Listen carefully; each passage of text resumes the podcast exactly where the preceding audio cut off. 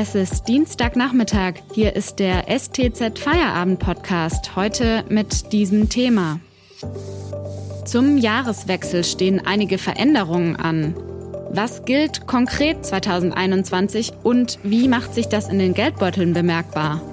Am Mikrofon ist Hanna Spanhehl. Hallo.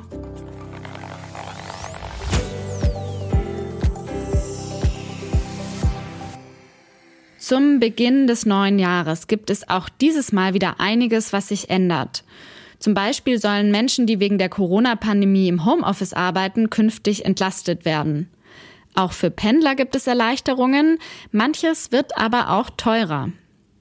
Welche Dinge sich genau ändern und wie wir davon vielleicht profitieren können, das bespreche ich jetzt mit meinem Kollegen Thorsten Knuf, Hauptstadtkorrespondent der Stuttgarter Zeitung. Hallo Thorsten. Hallo, guten Tag. Thorsten, mal ganz grundsätzlich gefragt, ändert sich denn zu 2021 viel und vor allem machen sich diese Änderungen für jede und jeden Einzelnen wirklich bemerkbar? Ja, es ändert sich in der Tat eine ganze Menge. Das hat auch aber nicht nur mit der Corona-Pandemie zu tun. Im neuen Jahr stehen einige Änderungen an, die jeder von uns im Geldbeutel spüren wird. Als Autofahrer, Mieter, als Eigenheimbesitzer, Verbraucher oder Steuerzahler. Vor ungefähr einem Jahr wurde im Zusammenhang mit dem Klimaschutzgesetz viel über den CO2-Preis debattiert. Mit dem Beginn des neuen Jahres soll der jetzt auch greifen. Was ändert sich denn da konkret? CO2, also das Treibhausgas Kohlendioxid, bekommt in den Sektoren Verkehr und Heizen einen Preis. Los geht es mit 25 Euro für jede Tonne Kohlendioxid, die beim Verbrennen von Sprit, Heizöl oder Erdgas entsteht. Verkaufende Unternehmen wie Raffinerien müssen dafür Zertifikate erwerben. Sie können die Kosten aber an die Verbraucher weiterreichen. Das soll und das wird Auswirkungen auf die Energiepreise haben. Die Bundesregierung rechnet damit, dass sich ein Liter Benzin um sieben Cent verteuert Diesel und Heizöl werden 7,9 Cent teurer. Beim Erdgas dürfte der Preis für die Verbraucher um 0,6 Cent je Kilowattstunde klettern. Was genau erhofft man sich davon? Der CO2-Preis ist ein Lenkungsinstrument. Er soll einen Anreiz setzen, in klimafreundliche Technologien zu investieren. Also beispielsweise ein sparsames oder gar batteriebetriebenes Auto zu kaufen oder eine moderne Heizung im Eigenheim zu installieren. Der CO2-Preis wird in den kommenden Jahren weiter steigen. Der Druck auf die Verbraucher nimmt also eher zu. Es soll aber ja gerade im Zusammenhang mit dem Klimaschutzgesetz nicht nur Belastungen geben, sondern auch Entlastungen, zum Beispiel für Pendler. Was ist da geplant? Berufstätige, die einen langen Anfahrtsweg zur Arbeit haben, werden über die Pendlerpauschale stärker entlastet. Für die ersten 20 Kilometer Strecke bleibt es wie bisher in jedem Fall bei 30 Cent pro Kilometer. Ab dem 21. Kilometer können im Rahmen der Steuererklärung aber 35 Cent je Kilometer geltend gemacht werden. Der Steuerzahlerbund hat mal ausgerechnet, was das bedeutet. Ein Arbeitnehmer etwa, der an 220 Tagen im Jahr zum 35 Kilometer entfernten Arbeitsplatz pendelt, kann fortan 2475 Euro geltend machen. Das wären 165 Euro mehr als bisher. Aber Vorsicht, die Änderung wird sich in der Regel erst im übernächsten Jahr im Geldbeutel bemerkbar machen. Und zwar dann, wenn die Steuererklärung für 2021 erstellt und vom Fiskus bearbeitet ist. Du hattest gerade schon angesprochen, dass das Heizen im neuen Jahr etwas teurer wird. Gibt es denn auch einen Ausgleich für die steigenden Energiekosten? Ja, auch bei Heizenergie und auch beim Strom sollen Verbraucher entlastet werden. Haushalte mit geringen Einkommen erhalten einen Zuschlag beim Wohngeld.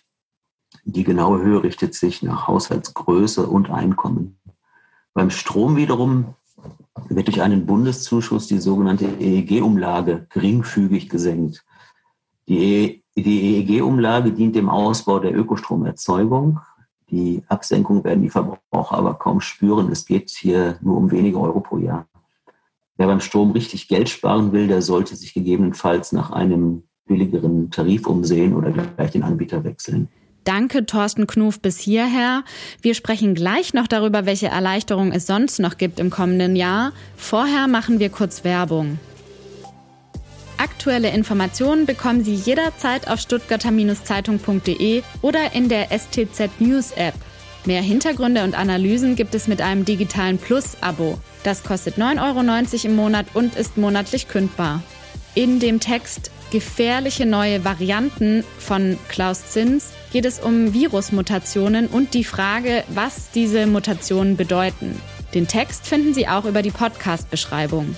Außerdem, wenn Ihnen dieser Podcast gefällt, denken Sie bitte daran, ihn auf Spotify oder iTunes zu abonnieren. Unterstützen Sie Journalismus aus der Region für die Region. Dankeschön. Was ändert sich alles im neuen Jahr? Darüber spreche ich heute mit meinem Kollegen Thorsten Knuf. Thorsten, zum 1. Januar 2021 fällt ja beispielsweise auch der Soli für die meisten Steuerzahler und Steuerzahlerinnen weg. Wer muss ihn denn künftig noch zahlen? Und was ändert sich sonst noch für alle, die Einkommenssteuer zahlen? Der Soli diente einst ja der Finanzierung der deutschen Einheit. Äh, nach drei Jahrzehnten wird er jetzt für die meisten Steuerzahler abgeschafft. Zahlen sollen in Zukunft nur noch die oberen 10 Prozent mit den höchsten Einkommen. Dazu zählen Singles mit einem zu versteuernden Jahreseinkommen von mehr als 62.121 Euro. Bei zusammen veranlagten Paaren ist es das Doppelte. Es gibt noch weitere Änderungen im Steuerrecht. Der Grundfreibetrag, mit dem das Existenzminimum steuerfrei gestellt wird, steigt um 336 Euro. Der Kinderfreibetrag wird um mehr als 500 Euro erhöht das Kindergeld steigt um 15 Euro je Kind. Ganz wichtig für Alleinerziehende. Sie profitieren nun dauerhaft vom erhöhten Entlastungsbetrag. Das ist ein gesonderter Freibetrag bei der Lohn- und Einkommenssteuer. Dieser lag bisher bei rund 1.900 Euro im Jahr. Künftig sind es etwas mehr als 4.000 Euro.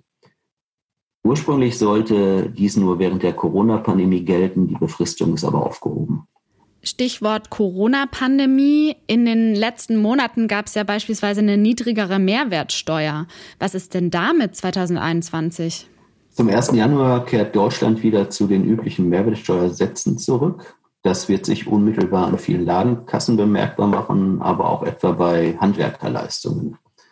Der reguläre Satz beträgt ab Januar wieder 19 statt 16 Prozent. Der ermäßigte Satz auf Waren des täglichen Bedarfs wieder sieben statt fünf Prozent. Gibt es denn dann andere Erleichterungen im Zusammenhang mit der Pandemie? Ja, durchaus. Wer beispielsweise im Homeoffice arbeitet, kann jetzt pro Tag fünf Euro steuerlich geltend machen, maximal aber 600 Euro im Jahr. Ob sich das lohnt, muss man im Einzelfall sehen, denn wer zu Hause arbeitet, kommt beispielsweise an diesen Tagen ja auch nicht in Genuss der Pendlerpauschale. Wenn Arbeitgeber ihren Mitarbeitern einen speziellen Corona-Bonus zahlen, ist der bis zu einer Grenze von 1500 Euro steuer- und abgabenfrei. Aber Achtung, diese Regelung gilt nur bis Mitte 2021. Was tut sich denn beispielsweise für Menschen mit kleinen Renten, kleinen Einkommen oder mit Hartz IV? Im neuen Jahr kommt nach langer, langer Diskussion die Grundrente für Menschen mit sehr kleinen Altersbezügen. Anspruch hat, wer 33 Beitragsjahre nachweisen kann. Im Durchschnitt soll es einen Aufschlag von 75 Euro pro Monat geben. Das Geld fließt aber voraussichtlich erst ab Mitte des Jahres. Die Rentenversicherung muss zunächst sämtliche Konten prüfen und Ansprüche ermitteln. Ganz wichtig, die Rentenversicherung wird von sich aus tätig. Die Rentner selbst müssen nichts tun. Sie müssen also etwa keine Anträge stellen. Ebenfalls neu, der gesetzliche Mindestlohn steigt von 9,35 Euro auf 9,50 Euro. Mitte des Jahres erfolgt eine weitere Anhebung um 10 Cent. Auch die Hartz-IV-Regelsätze steigen etwa um 14 Euro für Erwachsene und um 33 Euro für Kinder bis fünf Jahre. Das waren schon sehr viele Informationen.